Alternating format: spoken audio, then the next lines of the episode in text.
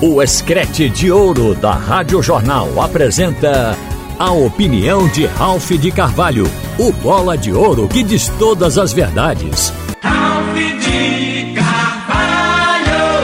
Boa tarde, minha gente. De repente, uma surpresa no clube, que de fato não é mais surpresa. O Santa Cruz, hoje pela manhã, a gente começou o dia falando nisso. O Santa Cruz, ele foi instado a pagar na justiça R$ 226.472,30 por uma ação movida pelo volante Vitinho. Essa foi a última, porque outras já aconteceram e outras virão e tem algumas em andamento. Então agora, o Vitinho simplesmente quer saber quando vai receber, porque a causa já foi ganha na justiça. O jogador ganha não tem saída, a questão é o montante, porque às vezes o advogado coloca mais alguma coisa que o clube não se lembra, e aí muda aquela expectativa de quanto é, e isso às vezes dá uma negociação. Mas neste caso, é caso definido e o jogador vai receber 226. O Breno Calisto, que veio antes, foram 420 mil. E Pipico agora está pedindo 500 mil está esperando que essa ação dele seja julgada. Como é que um time, nessas condições, uma cobrança atrás da outra, ele vai ter tranquilidade para ser administrado? Ou pode planejar alguma coisa se de repente até o dinheiro que estaria teoricamente reservado para um planejamento, ele pode ser usado, confiscado pela justiça para pagar as ações que o Santa tem perdido exatamente lá. Então é muito difícil um time desse vingar e fazer o elenco que quer. É, é uma aventura o fato até de, de tentar sair da Série D. E é isso que realmente impede as nossas equipes de se recuperarem.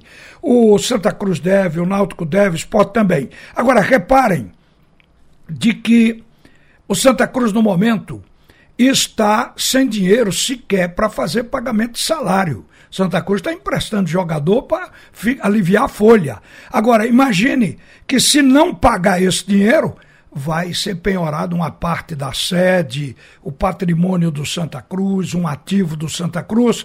E quando há a penhora, aí vem o desespero. Toma dinheiro emprestado, antecipa dos patrocinadores, faz o possível e paga. Isso tem sido feito constantemente. Mas isso cria uma turbulência tão grande dentro de um clube que esse clube fica inadministrável.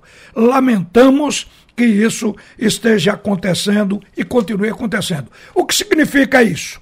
A ação de ação agora de Vitinho, ação de Calixto que foi, a de Pipico que está em andamento. Isso aqui foi compromisso não, não honrado. Dirigente que contratou e não pagou. Mandou o cara embora sem ter uma conversa. Simplesmente ele vai buscar solução na justiça. E aí lá na frente vem a pancada. Quando o clube pensa em se levantar, aí vem a rebordosa.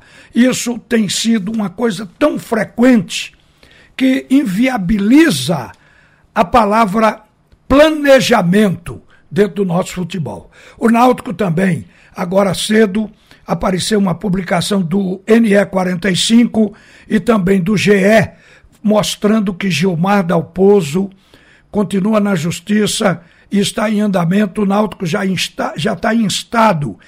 O que o Gilmar Dalpozo quer é receber uma indenização, e ali consta tudo, do Clube Náutico Caparibe no valor de quase um milhão de reais,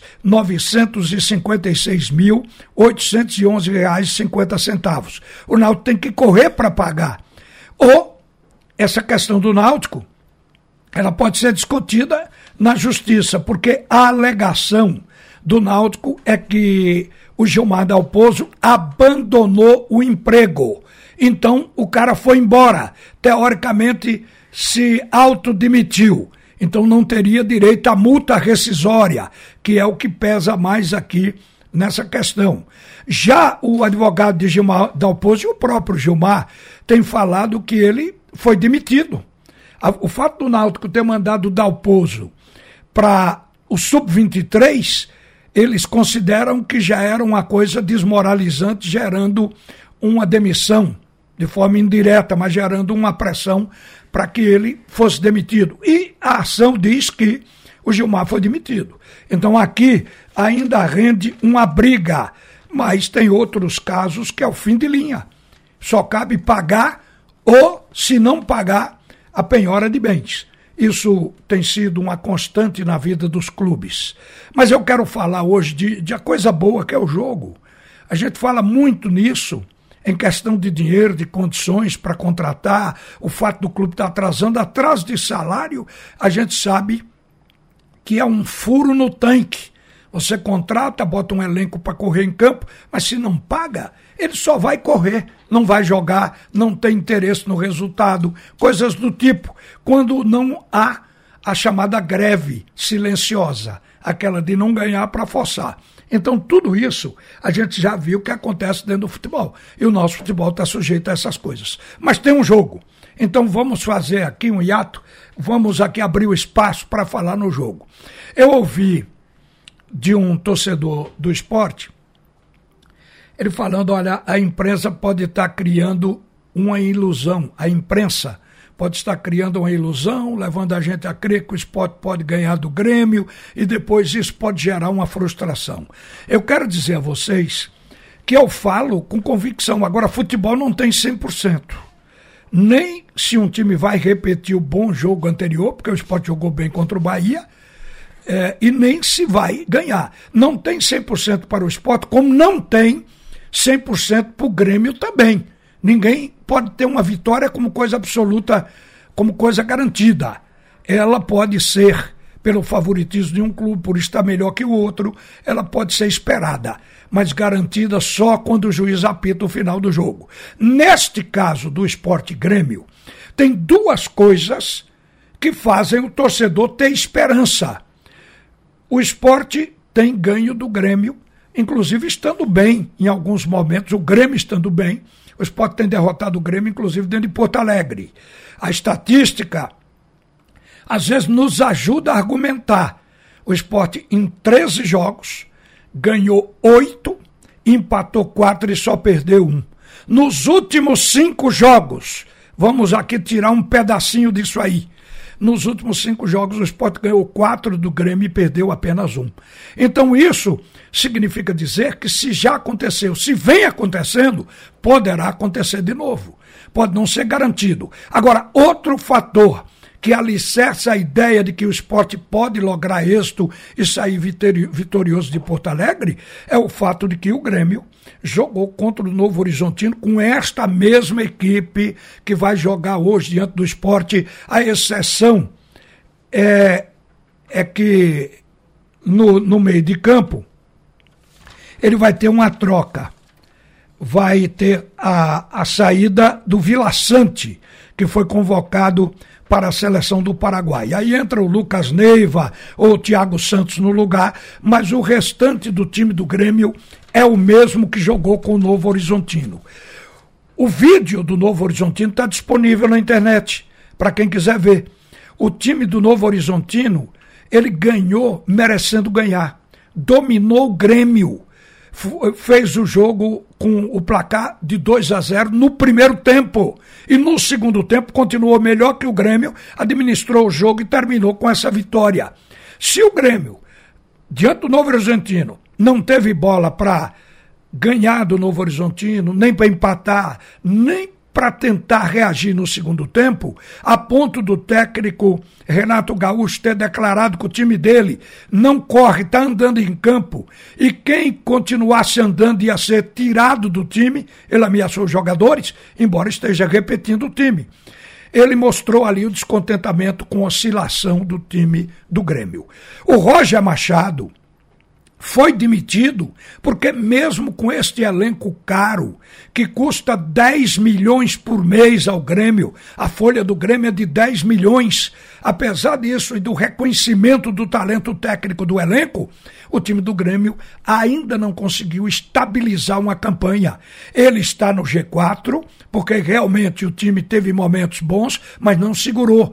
E a oscilação está acontecendo agora. Por isso foi que o Roger Machado foi demitido demitido e entrou o Renato Gaúcho, como quem diz, vamos tomar a providência logo antes que seja tarde, porque o time está oscilando. Ele vem, já foi segundo, caiu para terceiro, já teve na quarta colocação, voltou para o terceiro lugar, onde está agora dentro do G4. Isso mostra e pelo fato de ter tido uma partida boa com o Vasco, uma péssima contra o Novo Horizontino, que tem a hora de estar no alto e a hora de estar embaixo do Grêmio. Então, Vamos supor que o Grêmio esteja em baixa no jogo de hoje à noite. É hora do esporte entrar em alta. Então a probabilidade de ganhar existe, como também do Grêmio ganhar. É o tipo do jogo que o Grêmio pode ganhar, mas o esporte também pode ganhar. É isso que eu quero passar para o torcedor, que há essa possibilidade em função de tudo que eu expliquei aqui. E a oscilação do Grêmio, ela trouxe uma preocupação muito grande para a direção do Grêmio e para o próprio Renato Gaúcho. O Renato Gaúcho disse: Eu cheguei aqui, peguei o Grêmio dentro do G4 e entregar o Grêmio fora do G4, quer dizer, vai sujar o meu currículo, principalmente relacionado ao próprio Grêmio, onde o Renato só teve sucesso até agora. Então é um jogo emblemático importante. Com este jogo, se a vitória vier para o esporte, ele ainda não entra no G4. Ele vai ficar numa diferença de dois pontos do Vasco da Gama, porque o esporte passará para 46 e aí, no caso, o Vasco tem 48 dois pontos do Vasco. E torcer para o Vasco perder amanhã para o Cruzeiro. O jogo é em Belo Horizonte. O Cruzeiro é favorito, por tudo que você sabe do Cruzeiro, e pode dar Cruzeiro diante do Vasco. Automaticamente beneficia o esporte. E também na sexta-feira, o esporte tentar ver se a equipe do Londrina tropeça, porque tem o Londrina aí no meio do caminho. Então o esporte precisa não só dos três pontos, como precisa também do tropeço de Vasco e de Londrina nesta rodada. Isso é que o torcedor tem que ter em mente. Mas se colocou aqui como divisor de águas esse jogo, porque passando do Grêmio, o esporte ganha um moral tão elevado que não tenha dúvida que as possibilidades de entrar no G4 elas vão se apresentar com muito mais segurança e com mais firmeza. É é isso que a gente está pensando. Vencer o jogo de hoje. Impossível não é, mas jogo só se ganha depois que a bola rola e que o juiz apita o seu final. Possibilidade existe. O resto é esperar pela cobertura do escrete de ouro hoje à noite. O jogo começa cedo, sete da noite. Hoje é feriado lá em Porto Alegre. O jogo foi, foi antecipado por isso. E aí a gente vai acompanhar essa bola rolando com muito otimismo e vendo possibilidades. Uma boa tarde, minha gente. Você ouviu a opinião de Ralph de Carvalho, o bola de ouro que diz todas as verdades.